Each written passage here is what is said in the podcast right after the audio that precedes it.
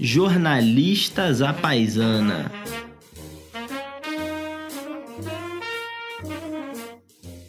Começando mais um episódio do Jornalistas à Paisano, o 10. Jornalistas à Paisana, o 15 episódio. Parabéns, palmas agora. Vitor, Depois você bota na edição aí, palmas. Parabéns. 15, Milagre. número redondo.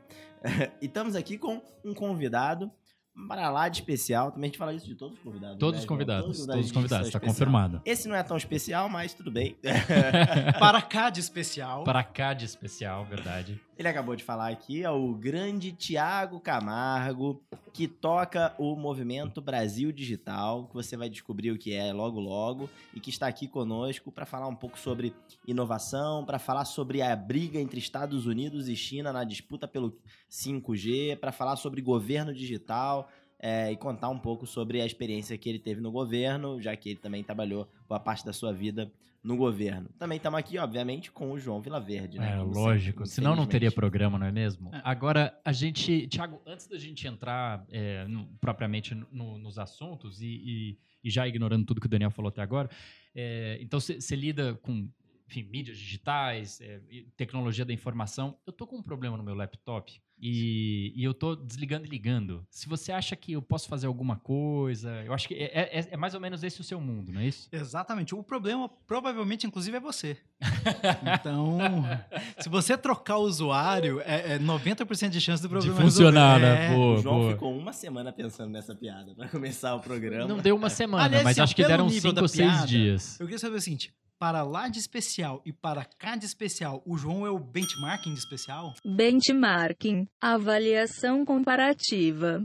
É. Se for, tá ruim, né? Tá. Tá, deu, verdade, deu é ruim, verdade, deu é ruim. verdade. João, Mas- infelizmente, é, eu, eu fico muito agradecido de nós termos aqui um convidado que fica sacaneando o João junto comigo. É, Vitor, é a primeira vez que isso acontece, porque normalmente os convidados, como eles e, lamentavelmente também conhecem o Daniel, eles sabem que não dá pra esperar nada dele, né? Então é, as piadas são mais em cima dele e tal. Eu tô desacostumado, eu confesso, então vamos acabar por aqui. Foi um prazer, Thiago, recebê-lo. Não, mas não faça isso porque o Thiago vai ser super importante. O Movimento Brasil Digital é financiado pelas maiores empresas de tecnologia do Brasil e como a gente está buscando um patrocinador, Ah, o Nubank não aceitou é. a nossa provocação. A gente fez um desafio pro Nubank Foi. é, e eles nunca é, re- responderam ao nosso desafio de Estranho, patrocinar né? esse programa. Então, Muito acho que estranho. agora é uma oportunidade do Thiago nos gente- ajudar aí com, com a gente fazer uma, uma chicana aqui com É, ele. Acho que mas isso é- qualquer, assim, qualquer um, dois milhões de dólares aí por mês paga nossas contas. paga, paga todo o custo aqui de produção, esse custo alto. Então são dois problemas, né? É, primeiro, se você tem um sonho pequeno, você não vai atrair ninguém grande para financiar o seu sonho. Dois milhões de dólares, eu não consigo ver ninguém sendo engajado com esse tipo de micharia. Disse Pensei que tudo. Você tava se É. referindo ao Nubank. Então, não, mas aí vem outro problema. É, é estratégia. Do espanhol, estratégia. Do grego, estratégia. Isso. Do inglês, strategy. Você Isso. não deveria ter feito o desafio ao Nubank. Você deveria ter feito o desafio ao Nubank e ao Banco Inter ao mesmo tempo. Ah. É, então faltou. E aí a gente conseguia um patrocínio do Itaú. Porque é o único que tem dinheiro para É fazer o único isso. ele que não vai dá fazer. prejuízo, né? Exatamente. Agora, Thiago, começando, obrigado pela, pela sua presença. É, explica explica para quem está ouvindo aqui no, no, no Jornalistas da Paisana o que, que exatamente é o Movimento Brasil Digital e o que, que você faz de segunda a sexta-feira. Tá, o, o, o, o Movimento Brasil Digital é um grupo hoje de 34 empresas, não só empresas de tecnologia. a- a- hoje a gente tem as maiores empresas provedoras, mas também as maiores empresas consumidoras de tecnologia. Então, tem Uhum. de- desde ArcelorMittal, Whirlpool, Gol, Grupo Pão de Açúcar, até IBM, Microsoft, Cisco, Oracle, Intel. Então, é, é, é um grupo bem transversal de empresas. A gente Uhum. tem basicamente de todos os setores. E é um grupo que se uniu porque em algum momento sentiu duas dores, né? Primeiro, a falta de competitividade do Brasil numa economia cada vez mais digital, Uhum. e o segundo, a falta de capacidade do Brasil de incluir mais e mais pessoas nessa economia cada vez mais digital. Então, muitas empresas passando por processo de digitalização, tendo que se desfazer de pessoas, de colaboradores, com vagas abertas no setor de tecnologia. Então, por essa dor, é um grupo que se uniu é, tanto para apoiar a criação de políticas públicas que aumentem a competitividade brasileira, mas também mudar a prática do setor privado para garantir a, a métodos mais adequados de digitalização. Muito interessante. Isso é de quando, Thiago? É, um movimento, assim, enquanto manifesto, ele foi lançado ah, ah, em agosto de 2018, porque era Tá. uma ideia para provocar os, in- os candidatos a governador e, e- e Uhum. presidente. É, mas a estrutura profissional foi montada esse ano, em abril desse ano, para ser Nossa, exato. então é super recente Super mesmo. recente. Engraçado, porque começou com então, muito você barulho. profissional. É, assim, eu sou pago para isso, é a definição de profissional, né? Mas é, é- é muito recente, então é, é impressionante, porque o barulho que, que, que o Movimento Brasil Digital provocou me fez ah, ter a impressão de que ele era um pouquinho mais antigo, né? É, eu acho que isso é um, é um, um- é um sintoma de, de, de um relativo sucesso, se, se pode se dizer, né? Eu não diria que é um sucesso do movimento, eu acho que é, é mais um sucesso do método, porque a gente busca a- a- a- muito fortemente parcerias. Uhum. É, já tem tanta gente legal fazendo coisa legal que não faz sentido você achar que você é um pioneiro É, eu e que de ideia. repente você teve uma ideia que ninguém mais tinha. Então a nossa, o nosso método é sempre buscar é, é quem já está fazendo coisa interessante e buscar contribuir. Até porque o dinheiro é muito pouco, inclusive é menos Pois do que os 2 milhões de dólares. Então, ah, como o budget é pequeno, a gente precisa trabalhar com, com parcerias. E Mas com- olha- Ah, bom. Tem, tem as perguntas ruins do Daniel, se você preferir começar pela. Elas são Não, mais o- fáceis geralmente. Elas né? são, porque elas são muito, geralmente. muito, muito ruins. Uma das coisas super interessantes que a gente queria conversar contigo aqui é sobre o 5G. É, e você tem discutido isso bastante com, com as empresas é, que apoiam o movimento Brasil Digital e também a gente tem falado sobre isso no governo e tal. É, essa discussão é super legal porque o- é, tem, um, tem um quê político por trás de todo o debate do 5G, né? A Huawei, que é uma das grandes empresas é, é, chinesas, é, talvez seja a empresa é, que está mais bem posicionada globalmente para poder dar escala ao 5G, levar o 5G para vários países, mas está sendo de uma certa forma boicotada pelos Estados Unidos, que está exigindo de seus parceiros em vários lugares do mundo que não adotem as tecnologias da Huawei. Eles, por um outro lado, estão tentando usar uma outra estratégia, que é fazer quase que laranjas né, locais nos países é, que importam a sua tecnologia Huawei, é, mas adotam elas em- é, é, é, lá nos países, mantendo em, se- mantendo em segredo as informações chave você não pode falar que eles estão fazendo isso. Você pode É. falar que existe alegação de que talvez eles, Eles estejam fazendo defendem isso. isso, né? Eles Não. defendem isso. Como é que o Brasil vai se posicionar nessa história, Tiago? O que, que você apostaria é, e o que, que você acha que tem de relevante pra gente nessa discussão política e tecnológica do 5G? Tá, Em, em primeiro lugar, só para a questão de transparência total, a Huawei é uma das mantenedoras do movimento Brasil Digital. Uhum. Então, só para saber, mas esse é um assunto que eu já acompanho há algum tempo, desde o governo. Eu, eu conduzi as discussões para definição do padrão de 5G. O Brasil fez parte do grupo inicial do 3GPPP para a definição dos padrões de 5G, junto com Coreia do Sul, a União Europeia, Japão e Estados Unidos. Uhum. A China de fora até então. É, porque ela definiu um, um próprio padrão. Então, assim, só para desmistificar algumas coisas. Não, a, a Huawei não é a, a- a empresa mais bem posicionada para implantar o 5G no mundo. Uhum. E esse talvez, essa talvez tenha sido a grande falha do governo americano, porque era claramente uma guerra comercial. Ela mirou nos chineses e quem ganhou foram os vikings. Porque enquanto eles ficaram preocupados com a Huawei, a Ericsson e a Nokia assinaram todos os contratos de 5G com as operadoras americanas. Olha só. Então, é, é, é, eles quiseram estabelecer uma guerra comercial, só que a guerra comercial já tinha sido perdida e não foi entendida. Então, a, a, a- a Ericsson ela já vai ter supostamente uma base de um bilhão de subscribers Assinantes. utilizando as suas redes com os acordos Um já. bilhão. Exatamente, já assinados. Assim, a- os Europa números para o Estados 5G. Unidos, basicamente? Isso, mas os números para o 5G são impressionantes. Porque ah, ah, existe uma previsão, tem, tem relatórios que prevêem que até 2025, 58% da população mundial já vai estar conectada no 5G. É, em grande parte, porque se você conecta 100% da China, e lá existe um esforço para isso, já conectou sei o quê, 20% da população mundial. Pois é. Então, e aí, a, a, a, a, Huawei entrou muito fortemente na Rússia, na África, ah, na América Latina. Ela já tinha assinado acordos na Europa com a, com a British Telecom, por exemplo. Ah, ah, só que não existe uma possibilidade de ter um posicionamento oficial brasileiro nessa questão. Porque não Ok. cabe ao governo decidir isso. Hum. O que o governo poderia fazer, caso decidisse assim, seria adotar uma posição americana de banir determinadas empresas. Mas aí a gente faria o mesmo que os Estados Que Unidos. os a gente Estados Unidos. iria né? banir os chineses e os, a- a- a- os suecos e finlandeses ficariam com tudo. Uhum. Então essa decisão ela vai ser das operadoras. E eu diria que existe uma competição muito forte, não é só a Huawei, a Ericsson é muito competitiva, a Nokia é muito competitiva. Até junho desse ano, a Huawei era terceiro lugar, ela estava atrás em número de contratos assinados de Ericsson e Nokia. Mas, Thiago, então deixa eu dar um passo para trás aqui. Ah, a gente tá, começou a falar aqui de 5G. Um- uma coisa que foi muito quente no debate brasileiro semanas atrás, né, no- do momento em que a gente está aqui gravando o programa, foi quando o Senado, enfim, aprovou a nova lei geral de telecomunicações no Brasil. Ficou perto de aprovar em 2016, antes, e enfim, agora veio. Então, a gente superou aquela lei de 1997, 98, e agora temos uma nova, fim de 2019. E aí foi dito que ó, agora a gente tem como destravar leilão para 5G, o Brasil pode entrar no 5G a partir ali de 2021. Mas eu queria, eu queria te perguntar duas coisas. Um, que- que- onde é que entra essa lei em criar as bases, em usar essa palavra que foi repetida ad nauseum dia? Ela vai destravar Hum, o chique. 5G no Brasil?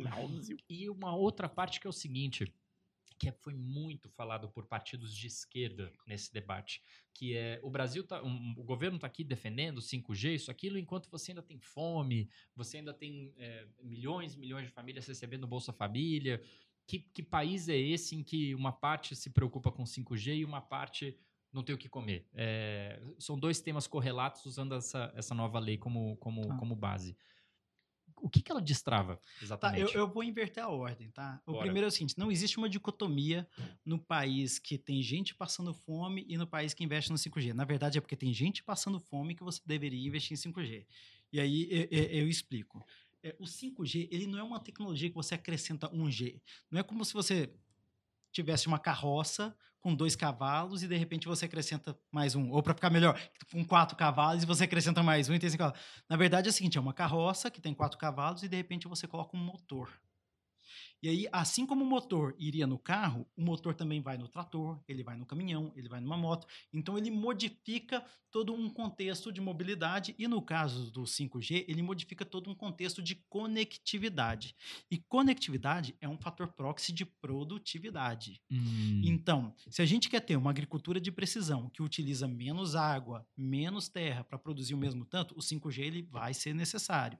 E o 5G é a melhor chance que a gente tem de diminuir alguns ah, divides. dispositivo, Eu falo assim, a, a tecnologia móvel eh, talvez seja um- a- uma das maiores aliadas para a gente atingir os SDGs.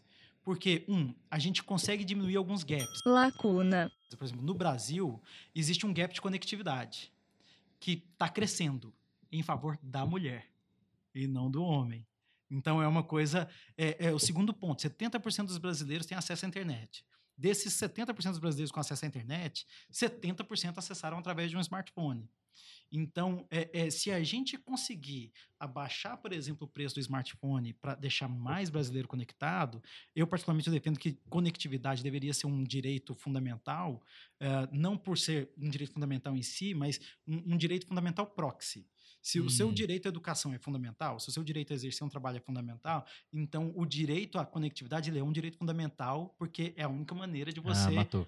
ter a- a- a atingir na integralidade esses outros direitos. Então, não, não existe essa dicotomia, a gente precisa investir justamente para que a gente consiga incluir mais gente. Então, Até assim, porque, ótimo isso, e até porque a alternativa seria não vamos mexer no 5G enquanto não resolvermos todos os outros problemas. E aí a gente entra no 5G no momento É, em que o mundo vai estar, sei lá, acho no que isso- 7 ou 8G, né? É. Acho que isso não é nenhuma ideia séria, né? Acho que ninguém nem defenderia essa ideia de, puxa, vamos é, de- resolver todos os problemas e depois ir pro 5G. Mas o fato é que se a gente é, tem um atraso histórico é, em inclusão, por exemplo, como você está dizendo, é, a gente precisa pegar um fast track. A gente precisa pegar um Exatamente. caminho mais rápido para poder recuperar o tempo perdido.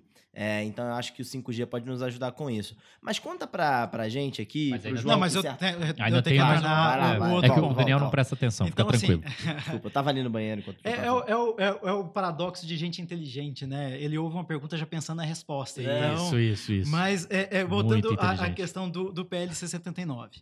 É, porque eu sou íntimo, eu chamo pelo nome, né? Então, é, O o- PL, PLC, né? É, o PLC 79. É, é, é, é, ele não é fundamental para o 5G. Na verdade, Tá. ele é fundamental para destravar investimentos em infraestrutura. Certo. E como serão necessários investimentos em infraestrutura para o 5G, uma coisa está ligada à outra, mas também são necessários investimentos para o 4G, para a conectividade em geral.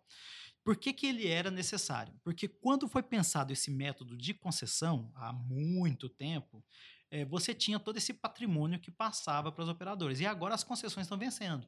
Então, o que modifica é o método que deixa de ser uma concessão e passa a ser uma autorização. Uhum. E a grande discussão se deu o seguinte: tudo bem, só que tem um patrimônio que passou da União para as operadoras. Esse patrimônio deve retornar à União ou ele deve manter, ser mantido com, a- com- com as concessionárias?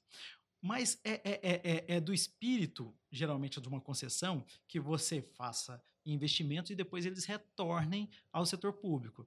O contrário não tinha acontecido, porque nesse caso os investimentos eram do setor público e passaram a ser operados pelo privado, que modificaram todo o panorama, aumentaram a conectividade brasileira, e eu acho que isso é inegável.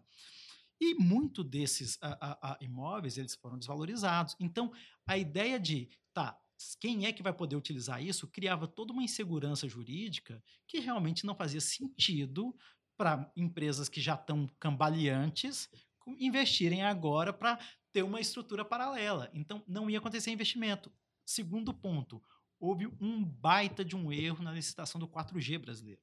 Na licitação do 700 mega, para ser mais honesto. Uhum. Que foi o seguinte, é, para fazer superávit, é, cobraram um FII upfront para comprar espectro Um bônus de muito assinatura. alto. Exatamente. E aí isso foi para fazer superávit, mas as empresas ficaram sem dinheiro de investimento. Então o, o rollout para 700 mega demorou, lançamento, a Oi sequer entrou no leilão. Então, é, é, é como a gente já tinha tido aquele erro, para que agora a gente possa recuperar a, a, capacidade de investimento, ele era necessário para criar segurança jurídica, para modernizar o método de, de, de- não de concessão, mas de, agora de autorização, e para dar essa possibilidade. Então, por isso é que o PLC era, é, é, é, era absolutamente necessário para que a gente voltasse a ter investimento. Mas ainda não garante, tá? Porque, na verdade, a gente tem coisas muito anacrônicas. Por exemplo, as multas previstas na lei geral. É, a- só para ter uma noção, tem empresa telefônica que a multa por não ter telefone público a cada 300 metros Orelhão. é, é três vezes maior que a multa da Samarco pelo que aconteceu em Mariana. Minha Que nossa. Sim. absurdo, hein? Que Então, assim. Realmente não fazia sentido. E, e Minha a lei nossa. até então não permitia, por exemplo, que se trocasse essa multa por investimento. Porque houve a tentativa de fazer um TAC de algumas operadoras para Um trocar de multa, ajuste de exatamente, para fazer investimento, e isso não foi permitido. Então a lei ela veio para justamente modernizar esses instrumentos. Então ela era, ela era extremamente necessária, não só por conta do 5G, Uhum, mas para qualquer investimento em infraestrutura. Já o 5G é uma outra história uhum. é muito necessário, é realmente muda o jogo geral.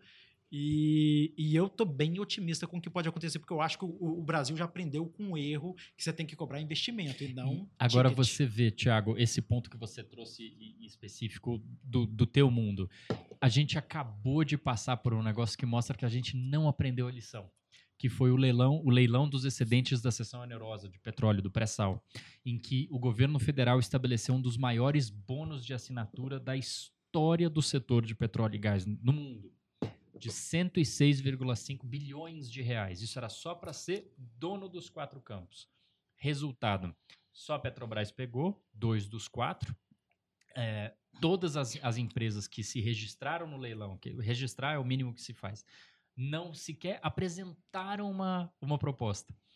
E chegou no dia do. Enfim, o leilão não deu certo. É, e o, o regulador, no caso do- das telecomunicações, a Anatel, no caso do petróleo, a ANP, Agência Nacional do Petróleo. E ele reconheceu de público. Ele disse: olha, se a gente lá atrás tivesse colocado um bônus de assinatura da faixa de 50 bi, palavras dele, ou seja, menos da metade do que eles colocaram, a gente teria, teria tido um sucesso total. Então a gente arrecadaria menos agora, upfront, adiantado, sem dúvida alguma. No entanto, as empresas teriam capital para começar a rodar a máquina, contratar gente, fazer aquilo tudo.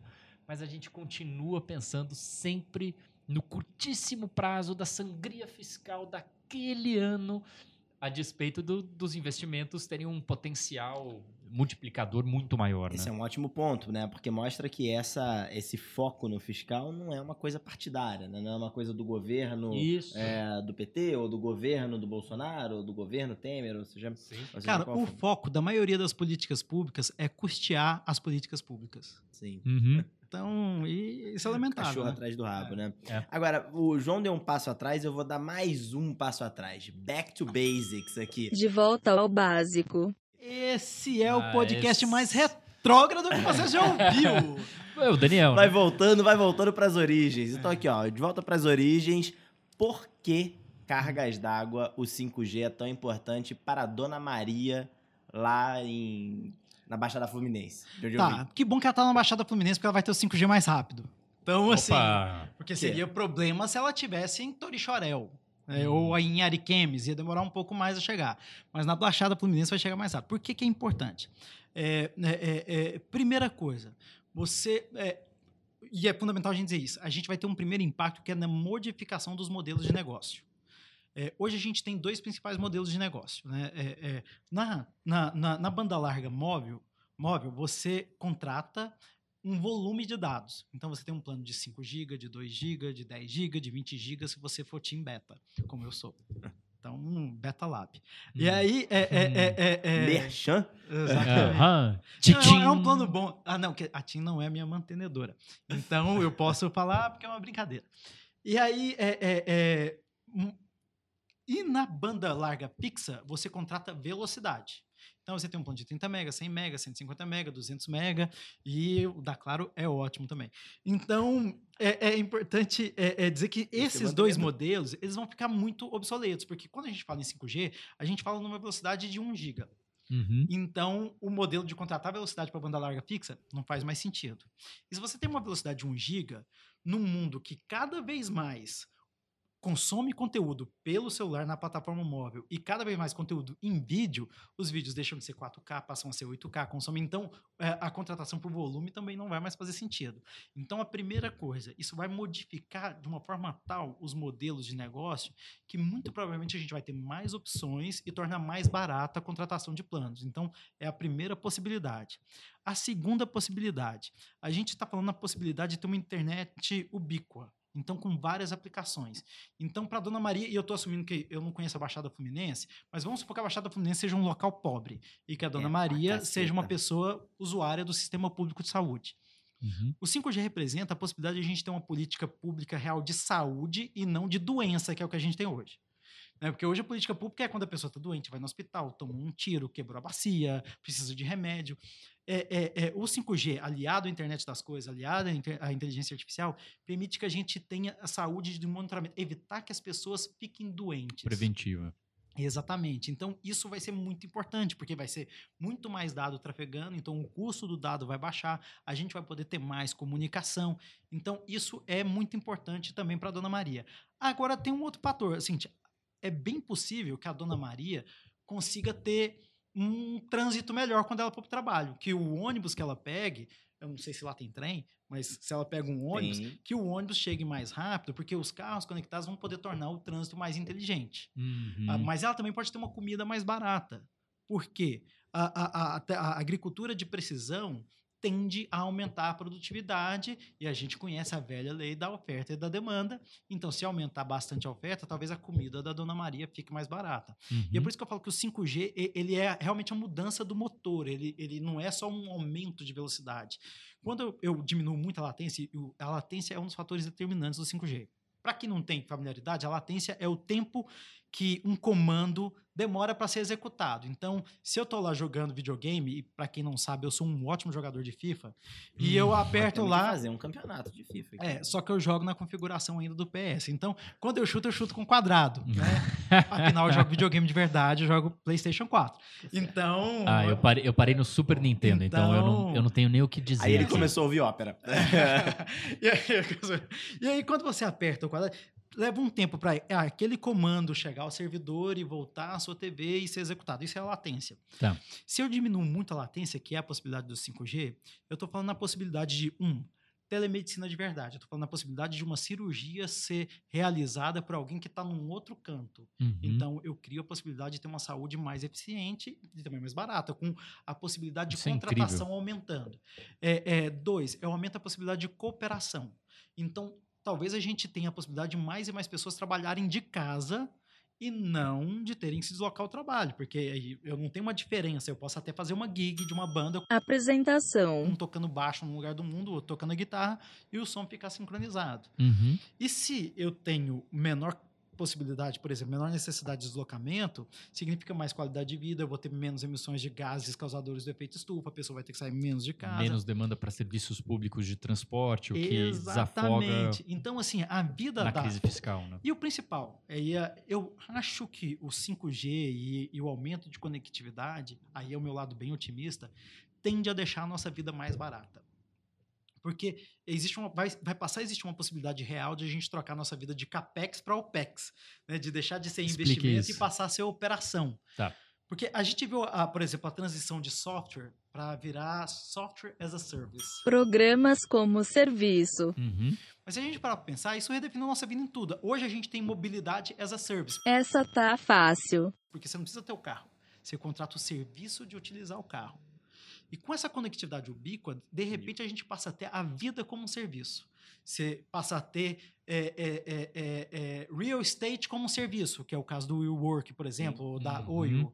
Você pode ter, ao invés de comprar um filtro, você vai pagar pela água que você tem lá no filtro. Ao invés de Isso se é ligar na rede de energia, você vai ter lá uma estrutura que coleta energia solar, você consome aquilo e o que sobra você vende. Isso você é joga muito de volta na simbólico da economia digital, né? Hoje eu fui ao evento lá que vocês estavam organizando no Cubo, que era um eventinho é, é, simples, que só tinha um prêmio Nobel de Economia e tal. Eu falo que é o Lula Palusa da inovação. A gente teve lá hoje 186 CEOs. Nossa. E um prêmio Nobel de Economia. um o prêmio Nobel de. Hoje, no momento em que a gente grava aqui o podcast. É, hoje no momento que nós Que gravamos. foi laureado com o Nobel de Economia por incluir a inovação como fator macroeconômico de crescimento. Olha, que maravilha. E que foi uma ótima palestra, inclusive. E lá na entrada do Cubo tem uma maquininha de aluguel de guarda-chuva. Que é uma ideia maravilhosa. E o- não, e o melhor. Que é exatamente você tá pagando por serviço. Não, não, não. Nunca Não, mais você você, errou. precisa. Você Ah. não paga pelo serviço. Ah, É gratuito. é gratuito? Por Pô, melhor 24 ainda. horas é gratuito. Você Pô, pode pegar o guarda-chuva, deixar em outro ponto e não paga nada, porque alguém está monetizando seus dados, a publicidade. Mas Olha eu posso dizer uma coisa, porque eu vou a, a trabalho, eu viajo a Londres, a cidade que chove 100% do tempo. viajo a Londres, E- a trabalho. Não foi isso que eu quis Isso é porque dizer. não, Não foi a falar de ópera. não foi esse o tom que eu quis dar. Você já Mas viajou a Caldas Novas a trabalho? Já. Que bom, então você já conheceu escrevi- a verdadeira felicidade. Já escrevi matérias em, Ah. em Caldas Novas pro Estadão. Pode olhar lá, 2013. É, mas eu disse isso, lógico, eu não, não quis dar esse tom, por favor. Mas, mas onde você vai lá, você tem um guarda-chuva. Essa é brincadeira, mas é verdade. Você tem um guarda-chuva à disposição porque chove o tempo inteiro. Então ninguém vende guarda-chuva, porque é um bem, né? Então você vai em café, livraria, hotel, pega o guarda-chuva de quem você quiser. E, e você pode usar, né? Então já, já, já passou da hora das pessoas ganharem dinheiro. Mas no Rio de. Janeiro também começa a chover, saem uns três, uns três caras vendendo de trás do arbusto, É, é, é mas verdade. cobrando 50 reais por um guarda-chuva mequetrefe. E É, vai quebrar É a cidade depois do de Flamengo, né? É a cidade do Flamengo. Mas assim, fundamental, se a vida vira um serviço, a vida fica mais barata. A gente precisa ter menos coisas porque a gente passa a usar mais as coisas. Uhum. E essa modificação, ela tem um potencial para melhorar a vida de absolutamente todo mundo. Óbvio que as coisas de luxo, elas vão continuar caras. Claro. Cara, então sempre tem isso, né? Mas com o aumento de produtividade, as coisas tendem a ficar mais baratas e com a, a, a, a, a diminuição da demanda para ter coisas, você também tende a, a fazer as coisas mais Esse baratas. é um né? ótimo ponto, Thiago. Agora, onde no mundo que essa realidade maravilhosa que você acabou de descrever já está acontecendo? Onde a gente já tem é, um 5G funcionando, onde a gente já tem a Dona Maria, equivalente à Dona Maria, se beneficiando. Não, 5G é, disso. totalmente funcionando, você não tem. Uhum. né? A, a- a China tem, a- ela emitiu quatro licenças de teste, a Coreia do Sul ah, também, mas o 5G funcionando completamente, de fato, você não tem. E vai levar um tempo. A boa notícia é que o, o 3G ele levou 10 anos para a implantação total. É, o 4G levou 5 anos. O 3G deve levar de 3 a 4 anos. O 5G. O 5G. Então, a velocidade vai ser muito maior, porque você pode ter compartilhamento de antenas. Então, é, é- agora, vai depender muito de, um, como a velocidade com que cada país vai fazer o seu leilão de espectro. E dois, é, como que cada país vai direcionar esses investimentos, né? Então, isso vai depender muito. Eu não sei quando que vai chegar na Dona Maria, mas se ela está no grande centro urbano, vai chegar mais rápido. E aí tem a outra camada, porque agora que você vai ter infraestrutura, aí vai precisar, por exemplo, de vontade política para tornar as cidades mais inteligentes. Ah, então vai ser Você vai- tranquilo. É, Então essa É, parte vai funcionar muito bem. Mas eu acredito que vai, porque vai ser uma demanda. Ah, assim, as cidades elas já estão mais inteligentes pelo lado da demanda, não pelo lado da oferta. Então você escolhe sua rota de trânsito Concordo. por um aplicativo Total. Né, de, de crowdsourcing. Fonte de informações oriundas de uma multidão. Seu delivery É, você é. seleciona por preço, região. Você seleciona seu delivery. Entrega. Tem gente que tem Uhum. coragem de colocar um assistente virtual em casa para pedir Uhum. qualquer coisa e já tem no Brasil. Então, assim, como existe essa demanda, eu acredito que em algum momento a- a- o poder público vai ter que responder a isso. Agora, Thiago, fazer um papel de advogado do diabo aqui. É, a gente vive num país em que a gente tem Pelo basicamente. menos você não acha que o diabo é o advogado, né? Eu me É, sentiria ofendido. Você então... se sentiria ofendido, é. exatamente. Mas eu, eu, como botafoguense, eu tô num ano em que todo mundo é o diabo, pelo amor de Deus, tá tudo dando errado. É, mas voltando, a gente está num, num país em que a gente tem basicamente duas companhias aéreas, é, três operadoras de telefonia celular, é, duas de TV a cabo, dois jornais, é, tudo é hiper concentrado e toda e qualquer literatura Tá. é, microeconômica indica que concentração, seja monopólio como Petrobras em gás natural, como Petrobras em refinaria, seja oligopólio, leva inexoravelmente a- ao preço mais alto do que ele poderia ser. É, e um produto menos é, melhor do que ele poderia ser.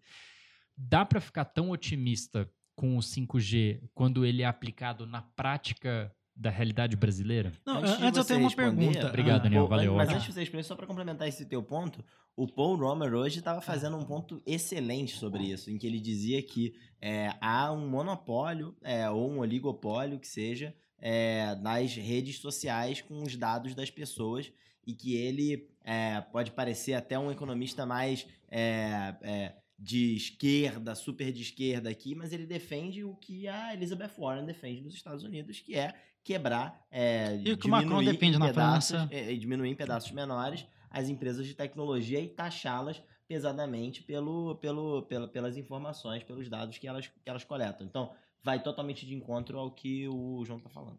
Assim, é, é, é, é, eu, eu fiquei na dúvida, se existem só dois jornais, é porque existe concentração, ou porque eles estão acabando, eram 10 e agora são só dois? É, se- mas isso é engraçado, porque. Mas, mas aí sem brincadeira, porque a gente está num momento em que as pessoas demandam informação. Uhum. é, talvez é difícil medir, né? Mas é, é improvável que a gente tenha vivido na história do Brasil um período em que as pessoas demandam tanta informação é, quanto agora. né? Uhum. O self-aware do brasileiro Autoconsciência. está muito, muito em evidência. No entanto, as pessoas não estão dispostas a pagar pela informação. Porque Então- ela chega com muita qualidade de graça no WhatsApp. Exato. No grupo Uma da família, qualidade. é, inclusive. é. Muita qualidade, Então, é Vide verdade. as, as mamadeiras de piroca de Profundidade. 2018. É. Profundidade. Mas, Pode então, falar mamadeira de piroca no podcast? Pode falar mamadeira de pi! Então, mas a gente, então, e, e aí acaba, então, a gente está num momento em que o mundo sofre com isso, né? Inglaterra, é, o baluarte do, do- da imprensa, os Estados Unidos, enfim, a gente ainda não sabe bem como fechar essa conta. E o Brasil, um mercado consumidor ainda menor, né, é, muito, muito deslocadas do, de, de quem consome informação. eu já entendi, o convidado sou eu, deixa eu sofrendo. responder. É, não, porque senão ele vai ficar aqui Eu vou falar a só noite isso. inteira e vai emendar com ópera em Graças Londres. a Deus. Vai chegar. É, é, já é seguinte, teve ópera em Londres, já teve ópera em Londres aqui nesse programa. É, parece zoeira, mas já teve.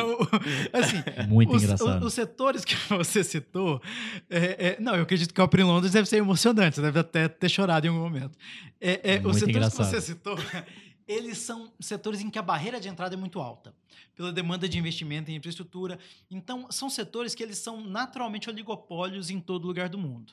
É, é um pouco diferente, inclusive de jornais, jornais de grande circulação demandam um parque de impressão Claro. né, é, é muito grande. E, e você vê que não existe essa mesma concentração nos jornais online, por exemplo. Verdade. Então, agora, é, é- é, a baixa competição para telecomunicações, são dois fatores. Primeiro, é assim em todo lugar do mundo. Uhum. Quando a gente fala de, de companhias de, de, de companhias nacionais, né? Mas existe no Brasil um forte movimento de companhias regionais. Então, Hum. existem provedores locais, regionais muito grandes. é, é, é, não vou dizer que muito grandes, mas assim, que atende muita gente separadamente. Inclusive porque eles têm maior facilidade. Para você, uma licença na Anatel para um provedor local, um provedor regional, ela sai em 48 horas no máximo. Então é muito mais rápido você ter um pool ali agrupamento, de provedores regionais com um bracket ali de usuários faixa, do que fazer. é, agora, de fato, isso aí é inegável, sempre que você tem poucos competidores, o preço aumenta, a qualidade costuma diminuir. Mas isso não quer dizer que seja uma realidade no Brasil. A gente tem uma operadora que está em recuperação judicial. Uhum. Mesmo só tendo quatro operadoras nacionais, a gente tem uma que está em recuperação judicial e uma. Oi? Eu não entendi. Então. Claro que você entendeu. Então. é- Só é- falta a gente fazer mexendo a vivo aqui, né? É, então assim, mas o, o, o, o, a, a recuperação judicial, ela demonstra que, na verdade, não é uma fábrica de, de imprimir dinheiro. E quanto ao, ao Paul Homer, eu tenho a alegria de, em algum momento, ter discordado de um Nobel de Economia na vida. Ah, né? quem nunca, né, Tiago? Então, é, e, e falei para ele que eu discordava, dicas de passagem. sim. É, assim, é, é, eu entendo a ideia de precisar taxar a- a- as big techs para você poder. Mas aí tem dois fatores que eu acho que a gente precisava desempacotar. Primeiro, a concentração de mercado na economia digital é um pouco diferente da concentração de mercado na economia ah, analógica, como a gente está acostumado. Hum, Como assim? Assim, a, a- a concentração de mercado na economia ah, mais tradicional, ela se dá por rent seeking, busca de lucro, ela se dá ah, ah, por práticas anticoncorrenciais. Então, e aí você vai criando. Então, você tem muita dificuldade de abrir uma nova bolsa de valores, por exemplo. Uhum. A dificuldade é tanta que o Brasil tem o menor número de bolsa de valores por qualquer indicador que você adotar. É verdade. Por habitante, por número de empresas, por PIB, menor número de bolsas de valores, porque a gente só tem uma. Só tem uma. Então- Naginarras quebrou é. a bolsa do Rio. Então, é, é- é- é- é- é- na economia digital, essa concentração ela se dá por compra, por M&A principalmente. fusões e aquisições, Uhum. E isso não é uma coisa totalmente negativa. Por exemplo, é, o PayPal. O PayPal foi vendido por um bi e meio de dólares para o eBay. Metade desse dinheiro foi para o Elon Musk, metade desse dinheiro foi para o Peter Thiel e, e outros três caras. Tá. Esse dinheiro que foi para o Peter Thiel e esses outros três caras, juntando o que eles têm de venture capital e tudo mais, hoje eles têm um market cap de 72 bi de dólares. O Elon Musk, somando Tesla, ah, SpaceX, ah, Hyperloop, ele tem um market cap de 120 bi de dólares. Uou. E o PayPal, hoje, tem um valor de mercado de 94 bilhões de dólares e não pertence mais ao eBay. Isso tudo começou com uma compra de um bi e meio de dólares.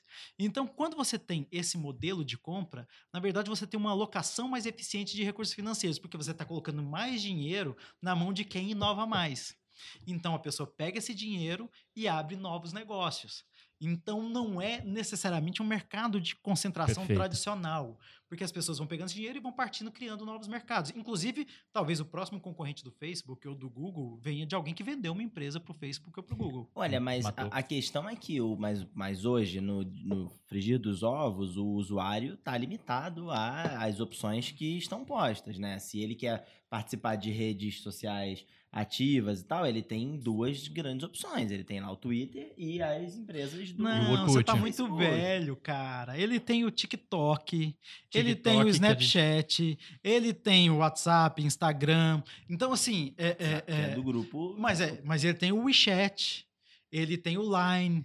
Então, é, assim, a questão é que o seguinte, existe um efeito na economia digital chamado... é, é, tem o First Mover Advantage, então, o primeiro a se mexer, cara que começou tem aquilo. Mas também tem, tem o Winner Takes It All. vencedores ganham tudo, Então, quando você atinge uma fanbase muito grande, base de fãs, todo mundo vai para aquele mesmo serviço. Mas é inegável que o WhatsApp tem o Telegram como concorrente, tem o Viber como concorrente, eles ainda existem. Para quem procura mais privacidade, tem o Signal, tem. Então, assim, é, é, O Ministério Público brasileiro não precisa de tanta Exatamente. privacidade, a gente sabe disso. Mas, até porque é mais fácil dizer que a prova foi obtida ilegalmente, né? No final das contas, a desculpa é a mesma para todo mundo, não importa a sempre posição será, que você tá. sempre né? foi, sempre será. Então, agora tem uma outra coisa ah, ah, muito bacana de olhar aí. É o seguinte, a gente precisa parar de ter essa posição paternalista com o usuário, como se ele não soubesse o que é melhor para ele.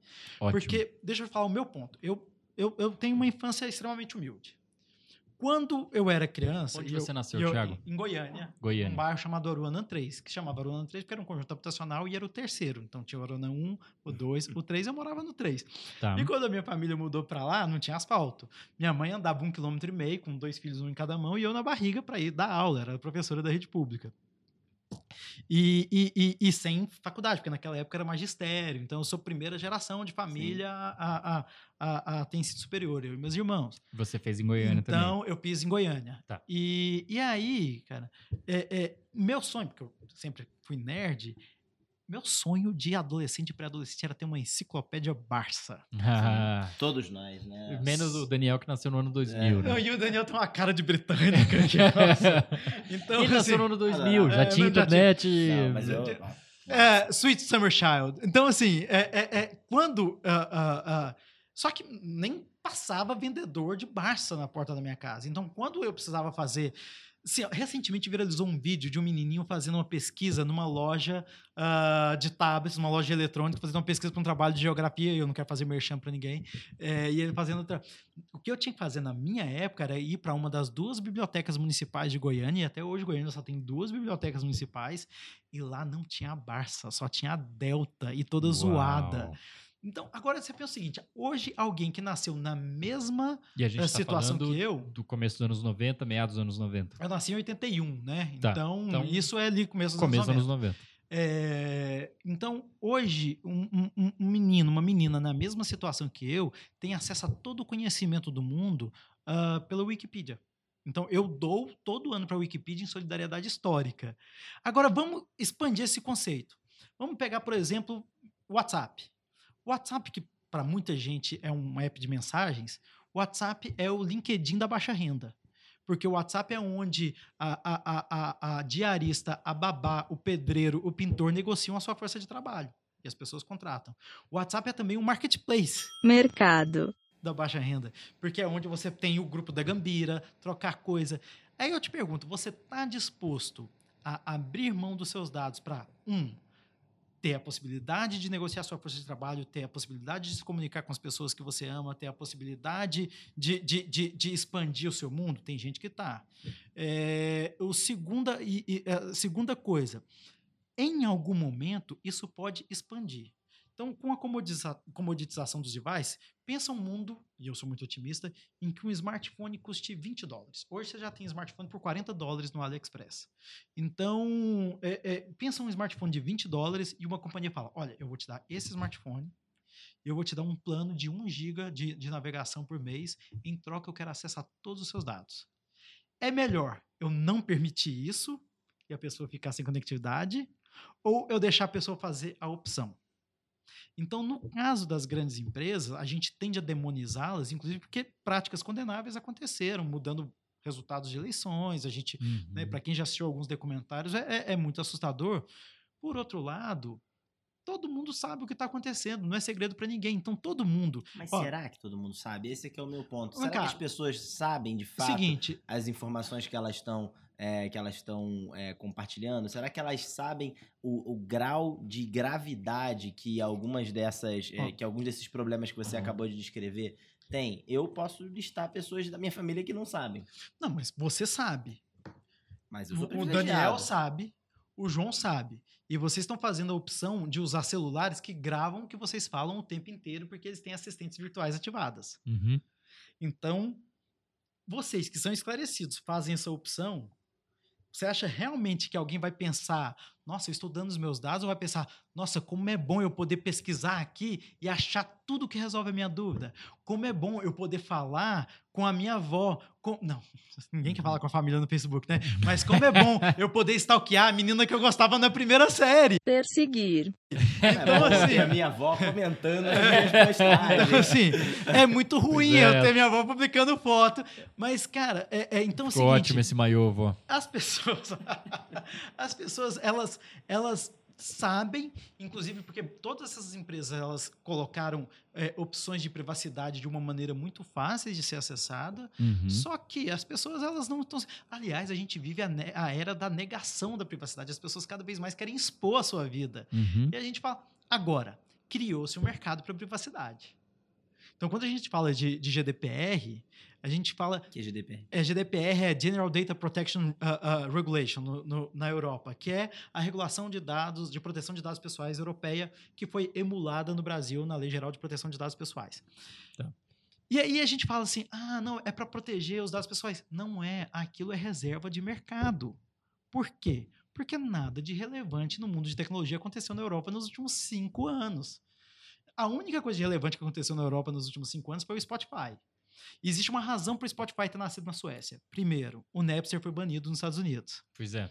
Segundo, a Suécia é onde se tem uma das leis mais frouxas de direitos autorais por conta da ação do Partido Pirata, que é muito forte lá. Então Uhum. foi by design, não foi acidente.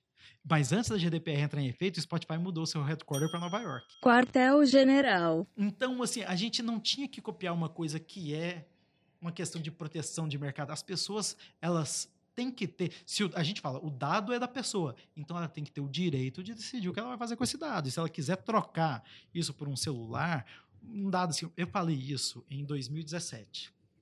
No começo da discussão da Lei Geral de Proteção de Dados. Eu falei essa mesma coisa. E aí fizeram um meme comigo, né? Um coletivo de direitos na internet fez, fez um meme comigo assim, ó, governo Temer quer que os pobres abram mão da sua privacidade para ter acesso à internet.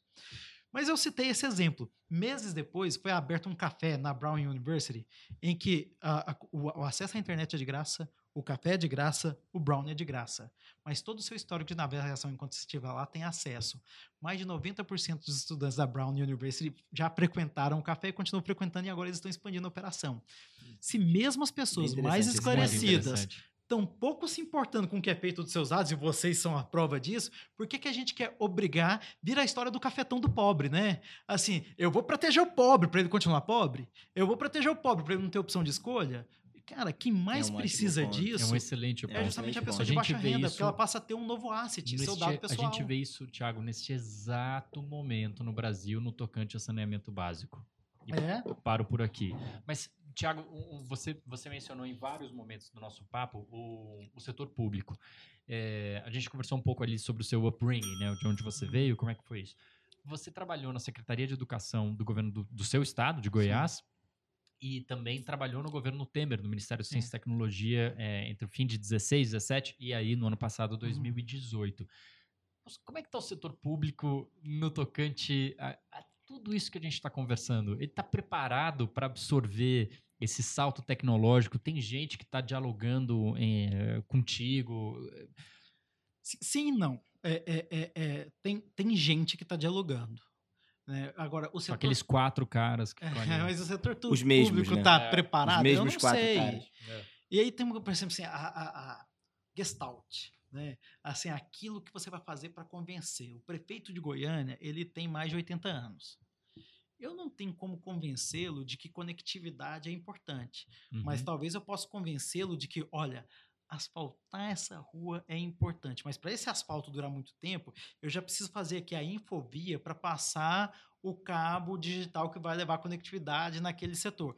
Então, é mudar o ponto de partida da significação de- das coisas. Mas como ele tem mais de Então, 80 assim- anos, ele não tá muito preocupado se vai durar muito tempo. Então, assim, eu acho que vai porque talvez ele queira ser candidato várias outras vezes, né? Ele tá aí já há muito tempo. Então, o, o- Pois é. eu, eu comecei na carreira pública com ele, diga-se de passagem. E já na época se discutia se ele ia ser de novo candidato De ou não. novo, não. E olha, E tem lá ele muito foi. tempo. É. Exatamente. E, então, é, é- é, assim, o setor público, no geral, eu não diria que ele está preparado, mas ele está provocado, ele está constrangido. Então vai acontecer. A política, a pauta de Govtech, ela tem 10 anos. Você tem eventos dedicados a isso, você tem instituições dedicadas a isso. 10 anos. Tem, é, já tem muito tempo essa pauta de GovTech. E aí, assim, mas demorou. O governo brasileiro, o governo federal, ele tem 42 números diferentes pelo qual ele pode reconhecer um cidadão. CEP, SPASEP, CPF, CPF, RG, passaporte, Carteira de carteira de- motorista, de, motorista, carteira funcional, título de eleitor. título de eleitor. Então, assim, ó, e a gente ainda não conseguiu reduzir a um só documento. A gente tem toda a tecnologia para isso. A gente sabe o quanto seria mais fácil, mas a gente ainda não conseguiu. Aí, Thiago, eu posso Então- dizer em nível pessoal, porque eu tô perto de fazer a minha primeira compra de imóvel e é um inferno a capacidade de, de eu ser atacado para eu conseguir provar que eu sou eu. Pausa para entender a diferença do novo rico pro velho rico. O João trabalha em Londres, Não. acabou de comprar um imóvel, Não uma comprei, cobertura, tô tentando. Uma só, cobertura O novo e a rico Vila Nova Conceição. teria comprado um carro, um, um, apartamentozinho, um kitnet, antes de ir para a ópera em Londres. O João não. Ele primeiro foi para a ópera em Londres para depois Exatamente. investir nessas coisas. Como... Então, é a Exatamente. diferença pro velho e pro novo Como rico. um triplex É, na tem- Vila Nova Tem, Conceição. tem sobrenome que Isso. revela tudo, né, cara? Isso, pois é. é, é, é, mas olha só. Tô existe essa gostando, você vai voltar muitas vezes, Thiago. Existe essa dificuldade. Eu, eu gostaria, a empanada tava boa. vai, É, vai é, voltar. E sobrou mais, porque teve gente que não comeu. Ainda bem. Então, ainda bem. Então, o, o, o que ganhar o gordinho parece comida de graça, né? ele volta sempre. Então, o, o, o, o- essa dificuldade do governo se desburocratizar, ela, um, primeiro, é conveniente. A cartorização de serviço, a, a, a burocracia, ela é irmã siamesa da corrupção. Uhum. Então, enquanto a gente tiver, man- mantiver a burocracia, existe espaço para se pedir uma vantagem, para um favor. Então, talvez seja cômodo. Né? O segundo ponto, é muito difícil inovar no setor público brasileiro, porque o setor público brasileiro é composto pelas mesmas pessoas. São os homens brancos de ternos pretos.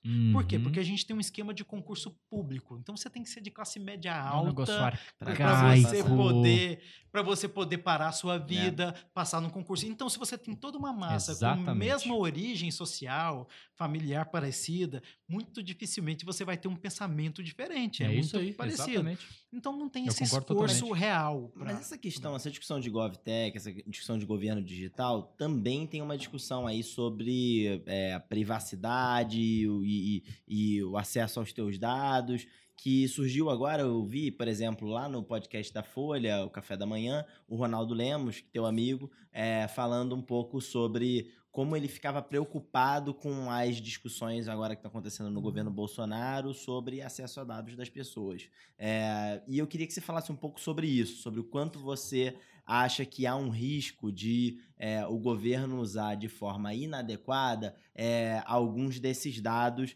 agora nesse esforço de, enfim, conectar bases de dados diferentes, que é uma coisa muito boa e que acho que faz todo sentido de ser feita, é, mas que gera preocupações, sobretudo quando a gente tem é, é, é, às vezes governos que não têm uma motivação é, tão é, democrática Não, gente, mas republicana. o, o problema não é, não é o governo, eu diria que o problema é a administração pública e, para ser honesto, essa preocupação está até um pouco atrasada, né?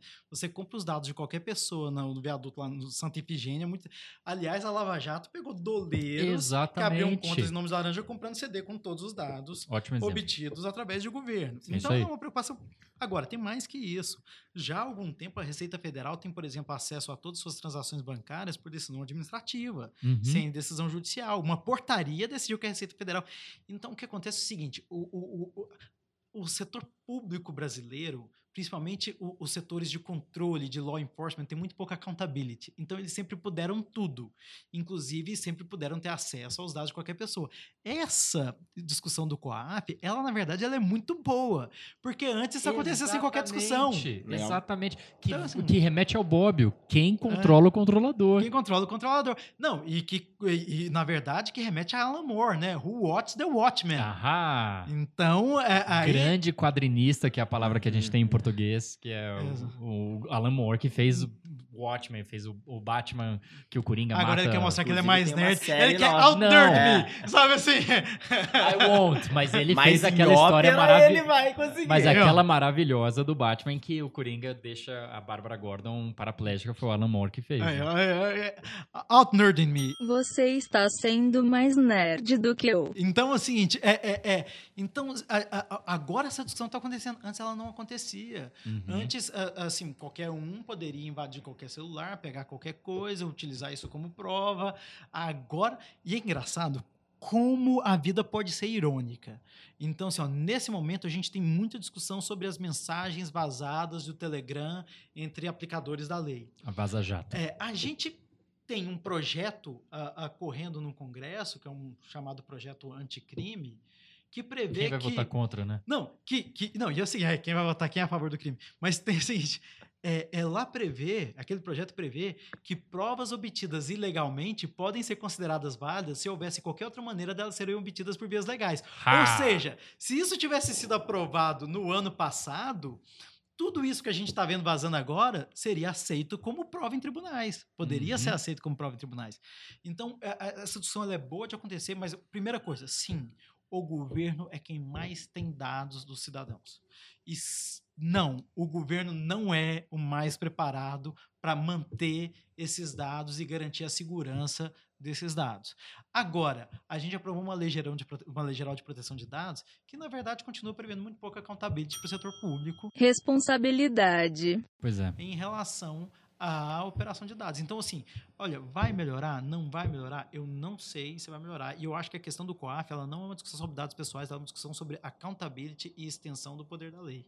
Só pra finalizar, o que que falta pra gente realmente se beneficiar das coisas de governo digital que se discute no mundo, né? Na Estônia, no Reino Unido, em vários países que avançaram muito nessa agenda, que são sempre citados como referência é, na hora que se discute é, governo digital e que no Brasil a gente não conseguiu avançar. O que, que você acha que falta é, aqui pra gente chegar lá?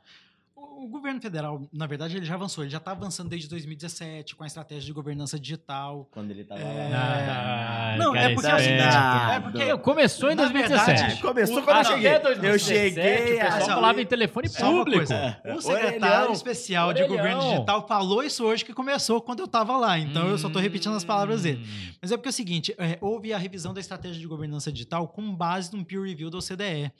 E na estratégia brasileira de transformação digital, que eu posso ter alguma coisa a ver com isso, porque Então não é boa. ela foi lançada no dia 21 de março de 2018. Então, 21 de o- março você faz aniversário? então, 21 de março? Não, foi o dia que eu entreguei para o presidente. Ah. Então, assim, O Senna nasceu no 21 de março de 60. Ah, é? Uhum. coisas boas. Trivia, nascem trivia. É. trivia do João. Então, Mas é verdade, o, o- o- a Estratégia Brasileira de Transformação Digital ela já previa a digitalização de 2 mil serviços públicos no prazo de dois anos. Então, esse ano já vai chegar em, em mil serviços públicos digitalizados pelo governo federal. Quando você pega o ranking de competitividade digital, o ranking de competitividade do Fórum Econômico Mundial, em e-participation, Participação eletrônica. a gente está em 12 no mundo. Então, a gente avançou bem. Não dá para competir com a Estônia. Por quê? É do Porque tamanho de Es- Guarulhos. Não, mas tem um outro fator. Quando a Estônia deixou de fazer parte da União Soviética, num dia ela acordou sem poder central, sem qualquer estrutura burocrática, e já era 1992. Então a gente já tinha a possibilidade de. Então, eles investiram porque eles não tinham estruturas burocráticas para serem mantidas. A Estônia é uma nativa digital. Então ela é uma Construir do zero é muito mais Sair fácil. do claro. zero, exatamente. Então, modificar isso tem mais dificuldade. Agora, o governo federal está no rumo, já os governos locais, aí eles precisam fazer mais esforço, porque eu não tenho nenhuma referência a citar nesse momento de digitalização de Exceto serviços Goiânia. locais. Não, mas Goiânia foi o primeiro. Foi, honestamente, foi, o- Lá vem. foi o primeiro município a, a emitir licença de construção em 24 horas, com a Provinet, isso em 2007. Uau. É. Nossa, não existia nem devia ser quando smartphone. ele tava lá, hein? Então, assim, devia ser quando ele tava lá. Eu estava lá. Lógico. Eu era Lógico. diretor da Agência Municipal de Meio Ambiente. Lógico. Não Então- tinha nem smartphone em 2017, Não, em não 2007, tinha, né? é. Começa acho que em 2008, não? O iPhone foi lançado em 2007. 2007. Ah, Então. Mas o, caminhando para o último ponto aqui, antes do, do final do programa, é, um, um- um- um ponto que está trazendo bastante debate neste novembro para dezembro de 2019 no tocante a digital e, e tecnologia de informação, a gente já mencionou aqui o COAF, é, que Uhum. investiga, a despeito do Supremo, por uma decisão monocrática do Toffoli ter barrado o Flávio Bolsonaro, o senador mais votado do Rio de Janeiro, filho do presidente Jair Bolsonaro, e é, a gente também mencionou laranjas, né? Mas o. Ninguém mencionou o laranja. o. Bolso, o- Você foi a primeira pessoa a falar isso nessa no noite inteira. programa. Não, não teve. He É, eu did. falei laranja da Huawei. Ele falou- Ah, não, tem tudo a ver, realmente. Tem tudo a ver. É, É, Grande relação. O, o Bolsonaro, ele é o primeiro presidente desde 1889 a largar o seu partido político, eh, ainda no mês 11 do ano 1, e para criar o partido novo dele, né? Eh, que é a Aliança pelo Brasil, né? Qualquer coincidência com o Alternative for Deutschland Alternativa para a Alemanha. é, é mera Ele coincidência. ainda fala Nossa, alemão. a Esse accent, né? menino é um prodígio. E, não, e ele falou com, Meu e, e ele falou. Deutschland pra gente sentir mais à vontade, porque quando tá desligado o microfone, ele fala. Deutschland. Isso. Então, é mais... Impressionante. Ele ainda fala alemão. Vocês são muito engraçados. Mas voltando. Não cultos, mas engraçados, né? Cultos Tipo, de jeito algum. Ahalé. De jeito algum. Mas eh, o Bolsonaro, então, ele, ele tem, ele tem travado uma disputa muito grande, porque ele quer construir um novo partido dele, até ele pode fazer o que ele quiser, mas para disputar as eleições de 2020, ele precisa que o partido esteja apto a disputar até o início de abril do ano que vem. É um tempo muito enxuto. Então ele tem pleiteado para que o TSE, o Tribunal Superior Eleitoral, aceite assinaturas digitais. E aí eu trago o Ronaldo Lemos, que a gente conversou, um colega, é, um amigo seu, que trouxe um ponto muito interessante na coluna dele na Folha de São Paulo recente. Ele diz o seguinte, ó, o, o TSE é, então vai precisar da certificação digital, não basta só a pessoa digi- é, assinar lá e pronto, acabou. Não, tem que ter a certificação digital é, pela lei eleitoral brasileira. Você precisa ter meio por cento dos votos válidos na eleição anterior, nos- ou seja, mais ou menos 490 mil pessoas assinando digitalmente a criação do novo partido do Bolsonaro. E no Brasil, a assinatura, o certificado digital é um monopólio. Então, lá vem a gente de novo, monopólio, oligopólio, sempre uma ou duas pessoas dominando o mercado. E ele chama isso de vergonhoso, o Ronaldo Lemos, né? A ITI. E aí ele diz também que o ITI é responsável por coordenar no Brasil o vergonhoso certificado digital que é vendido por entidades privadas cadastradas através dele. Eu estou aqui, aspas, do Ronaldo Lemos. Um certificado digital custa entre 120 e 250 reais e precisa ser renovado periodicamente. O resultado é que, com esse preço exorbitante, há no país menos de 3,8 milhões de pessoas com certificado digital. Isso é menos de 2% da população. E você sabe por que, que tem esse tanto, né? Não. Porque é obrigatório, muitas vezes, para você abrir uma empresa, né? Quando Ah. você passar por um contador. Isso. é. Senão não teria nem Senão isso. você nem isso teria, exatamente. Então, e, e- e- com esse preço, você também já delimita quem pode ter e quem não pode ter, né, Thiago? Então, o meu último ponto é, é, a gente conversou bastante coisa, mas sempre no final do, do momento, e você citou em uma das suas respostas, sobre o papel da vontade política. Uhum. A gente está falando de política aqui, um país rachado completamente entre né, um lado e o outro. É, co- como é que a gente pode avançar, dado que você tem um presidente que acorda e vai dormir pensando em criar o partido dele, tentando fazer assinatura digital. Eu preciso saber o seguinte: a pergunta é sobre certificação digital É ou é sobre Essa é aceitar aquela pergunta. O assinaturas- João ele é só aquela- queria ler o Aceita- artigo é. do Ronaldo Lemos, mostrar que ele lia a folha diariamente. É igual o povo E entrevistando Harari e no Roda Viva, né? Harari, eu quero mostrar que li, que li o seu livro, então na A página pergunta tal. não importa. A pergunta Muito é o que você Com todo respeito, responder. quem entrevistou Isso. Harari. Isso. Aliás, Roda foi um Viva. ótimo programa do Roda Viva. Vai. é, foi, foi muito, muito bom. Mas a, minha pergunta é sobre certificado digital, mas ela, ela pega o- Brasil Tá, que entra eu em vou- vou- 2020. Vou, vou falar as duas coisas. Tá, a primeira coisa, em relação à modificação ah, de um costume do TSE para aceitar assinaturas digitais. Não faz muito sentido discutir isso, porque, na verdade, o, o calendário eleitoral já começou. E você não pode mudar as regras com o calendário eleitoral já iniciado. Uhum. Então, é a mesma coisa se eu modificar agora, por exemplo, a lei de partidos, ou se eu modificar o fundo eleitoral. Então, Sim. tecnicamente, eu não vejo isso ser feito, a não ser que haja uma interpretação mais criativa ah, dos diplomas legais e dos costumes até agora. Em relação à assinatura digital, eu acho que sim, a gente precisa aceitar a assinatura digital, não só para fundação de partido, mas para qualquer coisa de iniciativa popular, porque é muito anacrônico você exigir que as pessoas. Inclusive, é mais fácil de falsificar. Agora, em relação ao certificado é digital. tradicional. É, É em você relação ao certificado digital, eu concordo mais com o Ronaldo. Na verdade, isso é uma pauta que a gente tem em comum há muito tempo. É, quando eu estava no governo federal, é, uma das coisas que eu solicitava ah, ah, junto a outros players de governo é que a gente acabasse com a necessidade de certificação digital, porque não faz sentido vocês. exigir- O que, que alguém vai fazer? Vai entrar no e-social e pagar imposto no meu lugar?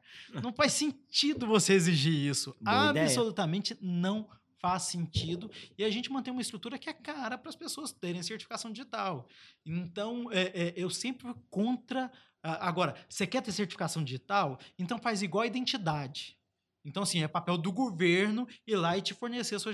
Então, assim, ó, tá aqui a sua identidade analógica, tá aqui a sua identidade digital já que você quer cobrar esse cidadão. Se você não vai fazer isso, eu acho muito errado, porque você cuida da oferta de serviço, mas você não se preocupa com quem vai mandar o serviço. Agora, nesse sentido, Arrasou. o presidente parece meio esquizofrênico, né? Porque o voto não pode ser na maquininha, não pode, tem que ser no papel. Mas a assinatura para partido pode ser digital. Não fecha essa conta, não faz muito Sem sentido. comentários.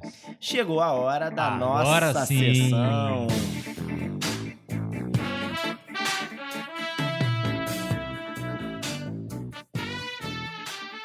Dicas que não tem absolutamente nada, Na nada, nada, nada a A ver ver com que tudo que a gente falou tudo que a gente falou até agora. Daniel, antes de você começar, eu queria fazer alguns comentários de, de ouvintes, né, no caso do programa, sobre o programa anterior a esse que a gente está gravando com o Thiago.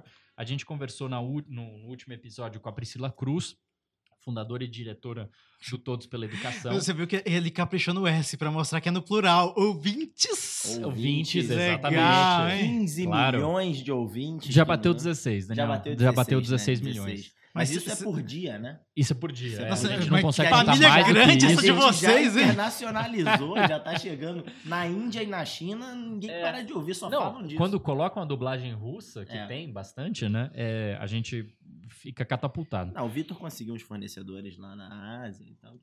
Fornecedores Ah, na Ásia. A gente recebeu de um pouco, a gente recebeu um pouco de tudo. O, no Twitter o Pereira arroba JPSN89 disse muito bom. É, mas a gente recebeu também o seguinte, que vale a pena é, mencionar. O, a, a Mac, Maclane, Maclane, arroba Maclane 4. Apagão, eh, digo apagão da, da educação, deve ser isso. Ela diz: apagão que é resultado dos governos comunistas. Achei interessante o discurso dela na Globo, achar natural um professor pedir uma redação sobre 69 e ainda criticar um governo que abre um canal para denúncias. Este é o Brasil de 2019, minha gente. Agora, a gente também recebeu manifestação do procurador Evandro Maciel, do Espírito Santo, que disse: Parabéns pela conversa com a Priscila do Todos pela Educação. O podcast está sensacional. E, por fim, é, uma dica que foi para o Daniel Barros, que ele claramente é, não consegue acompanhar. É uma pena, Ariana Francis, mas ela disse o seguinte, que eu vou pegar aqui para vocês. Tempo! Demora. É que, Tan, é que ele é meio tan, analógico. tan, é que ele é meio tan, tan, analógico, né? Ó, isso, isso remete ao começo é. do programa É. com a dúvida sobre o que fazer com o computador. Exatamente! Exatamente. Ela diz o seguinte: um debate que vai muito além de arroba, eh, abre aspas, precisa melhorar a educação, fecha aspas. Bastidores da atuação da sociedade civil organizada, dados comparados com outros países, discussão sobre o ano de 2019 na política pública de educação. Vale acompanhar mais este episódio do Jornalistas da Paisano. Obrigado, Ariana, lá de Brasília. Muito legal, foi um ótimo episódio mesmo lá com, com a Priscila, muito melhor que esse que a gente já gravou com Óbvio, o né? Thiago Camargo. É porque tinha a Priscila, né? É óbvio, né? Seria melhor se, tivesse, se não tivesse o João, mas, Mas você, viu que a, mas você viu que a variável do que torna o programa bom ou ruim não tá nos, nos hosts, né? Não. Então. Not at all. Nem sempre. Mas Vamos então, às dicas. dicas. senhores. Bom, vou começar aqui com uma dica. É, que eu, como uma pessoa normal, que assiste séries de televisão, não costuma ir à ópera.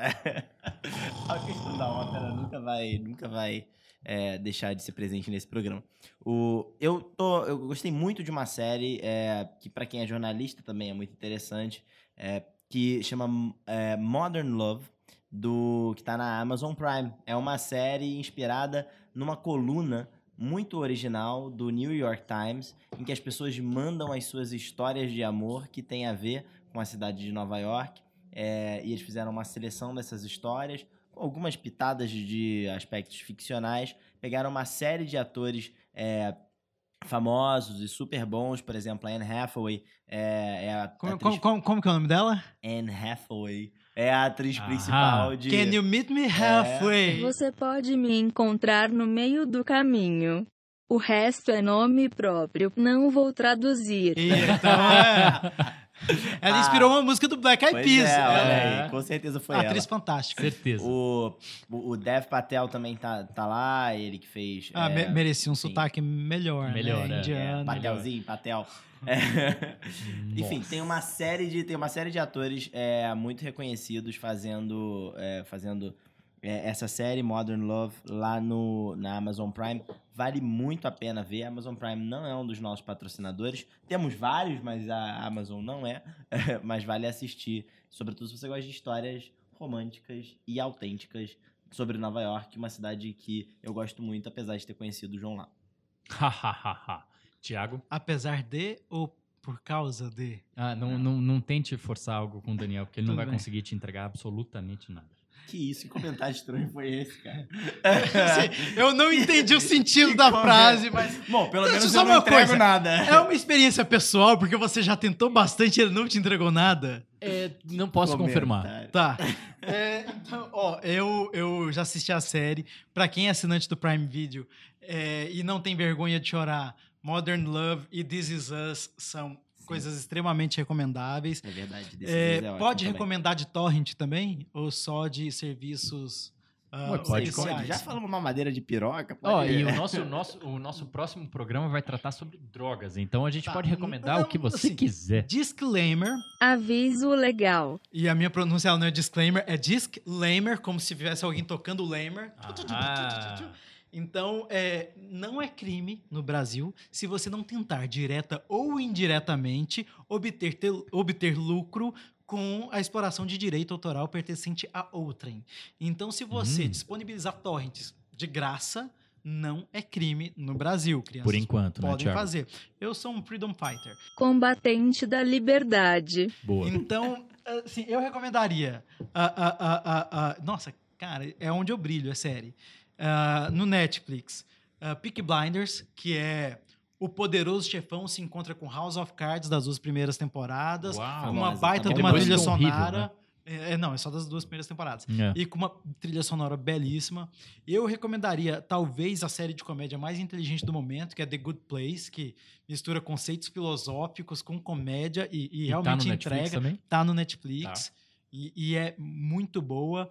E na HBO, Silicon Valley, que é a melhor das séries, na minha opinião. Por É. que será? Cara, não, não é só porque eu sou Hum. nerd, mas é porque realmente é, é o, o, o- Mike Judge, que é o criador, ele viveu, ele Ah, foi um é o do- startupeiro. O do Beavis and Butthead? Não, né? Não. Mas não é um sei. homônimo, não? Não sei. Ah. Eu não sou tão nerd a ponto de ter assistido. Porque o cara do Beavis and Butthead, ele, o nome dele era Mike, Ju- é Mike Judge. É, então, ele, Caramba, ele foi um ser um startupeiro, então é uma coisa que ele viveu, então ele conta lá também, então vale muito a pena é, realmente assistir. E para quem é um pouco nerd e gosta de torrent, eu recomendaria Doom Patrol. Boa! Nossa, Que isso tá era, onde? isso era no uma. Popcorn Time. Isso era uma revistinha da DC Comics dos anos 60. Out Nerd Me Again. Você está sendo mais nerd que eu de novo. Que Sim. surgiu aquele menino animal, o Animal Boy, qualquer coisa assim, é, que depois mas tem o seria do Mr. Titãs, Nobody, né? tem... É. Então, na verdade, é um spin-off Subproduto. de Titans, de si que já tem, mas Doom Patrol ainda não tem ainda em nenhum grande Aliás, serviço de Titans na primeira temporada do Netflix é alucinantemente viciante, né? Eu não assisti. You should. Eu fui direto pra Doom Patrol porque eu já curtia. Boa. Então eu tenho muitas recomendações. A gente pode fazer um episódio só sobre isso em algum momento, inclusive. Maravilha. Sem Boa. querer me convidar, mas já me convidando, porque a empanada É, tava boa. Dado o seu comportamento ao longo do programa, a gente vai conversar aqui entre a gente, Thiago. É por isso que eu tô conversando com o dono do programa, que é o Daniel, e falando Ah, com ele. que a gente Daniel, grava toda vez ali. na minha casa, vale Ah, lembrar. isso é verdade. É, inclusive, se você quiser um companheiro mais interessante, por que, que o cara fez escrever um livro Ah, que vendeu é. muito? Quem nunca? Ficou rico? Qualquer Quem um fica nunca? rico nesse país. Exato. João Mas- ficou rico? Vendendo livro? Isso eu não sabia, não, hein? Sabe que tinha um, um, um, um ditado nos anos 80 no Brasil que só duas pessoas ficavam rico, ricas com, com o livro no Brasil, que era o Jorge Amado e o Fernando Gasparian, que era o dono de uma editora, porque ele não repassava direito autoral pra ninguém. Mas Só, a só o minha- João riu do piada. A né? minha, a Era- minha era muito dica, sofisticado. Mas Picado o, pra o, o entender. Vitor vai colocar um riso no fim. que ele não repassava direito autoral pra ninguém. Muito maduro. Ah, a minha dica, ela vem de um, na realidade, de um obituário recente. É, a Jessie Norman, ela, é um- ela era, uma- faleceu agora, no finzinho de setembro desse ano. É uma, Agora, seu espaço, assim, seu- o seu tecido espaço-tempo ele tá dobrado, né? Mas pensa que o programa não é todo Agora. dia também. É, mas ela, ela é uma, uma soprano americana e, e ela gravou. Não, é mas é sem Pelo menos brincadeira. uma soprano inglesa da ópera da Inglaterra, né? Mas é- Londres, ela né? gravou, assim, versões absolutamente sem paralelo é, de, de óperas do Verde, de óperas do Gluck. Mas a, a minha dica é a seguinte: já que ela faleceu e ela é uma mulher simplesmente maravilhosa, sem brincadeira. Ela, ela gravou a versão que vai fazer qualquer pessoa chorar se ouvir, não tô zoando, das quatro últimas músicas do Strauss. né? O Strauss ele morreu bem velhinho, é, é, e antes dele falecer, ele morreu em 1950. Em 19, ele morreu em 1949. Em 1948, ele escreveu as últimas quatro músicas dele, que são famosas como as últimas quatro músicas do Strauss. E é para soprano, e ela gravou, e é a versão definitiva. Depois que você ouve a interpretação dela, dessas quatro, em especial a de a, a, a composição chamada Setembro, você não consegue ouvir é, a Setembro, por exemplo, com nenhuma outra soprano no mundo inteiro. Ela era uma afro-americana que veio da Geórgia, é, batalhou demais, porque você imagina o que, que era para uma mulher, uma, uma garota da Geórgia, nos Estados Unidos, ser cantora de ópera, é, é, ainda mais num, num cenário em que, em que ela cresceu, nos anos 50 e 60 dos Estados Unidos. E ela perseverou.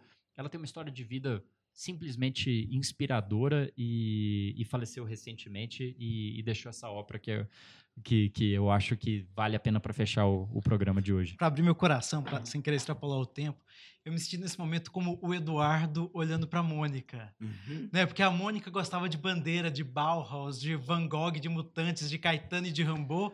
E eu, o Eduardo, gostava de novela e jogar futebol de botão com seu avô.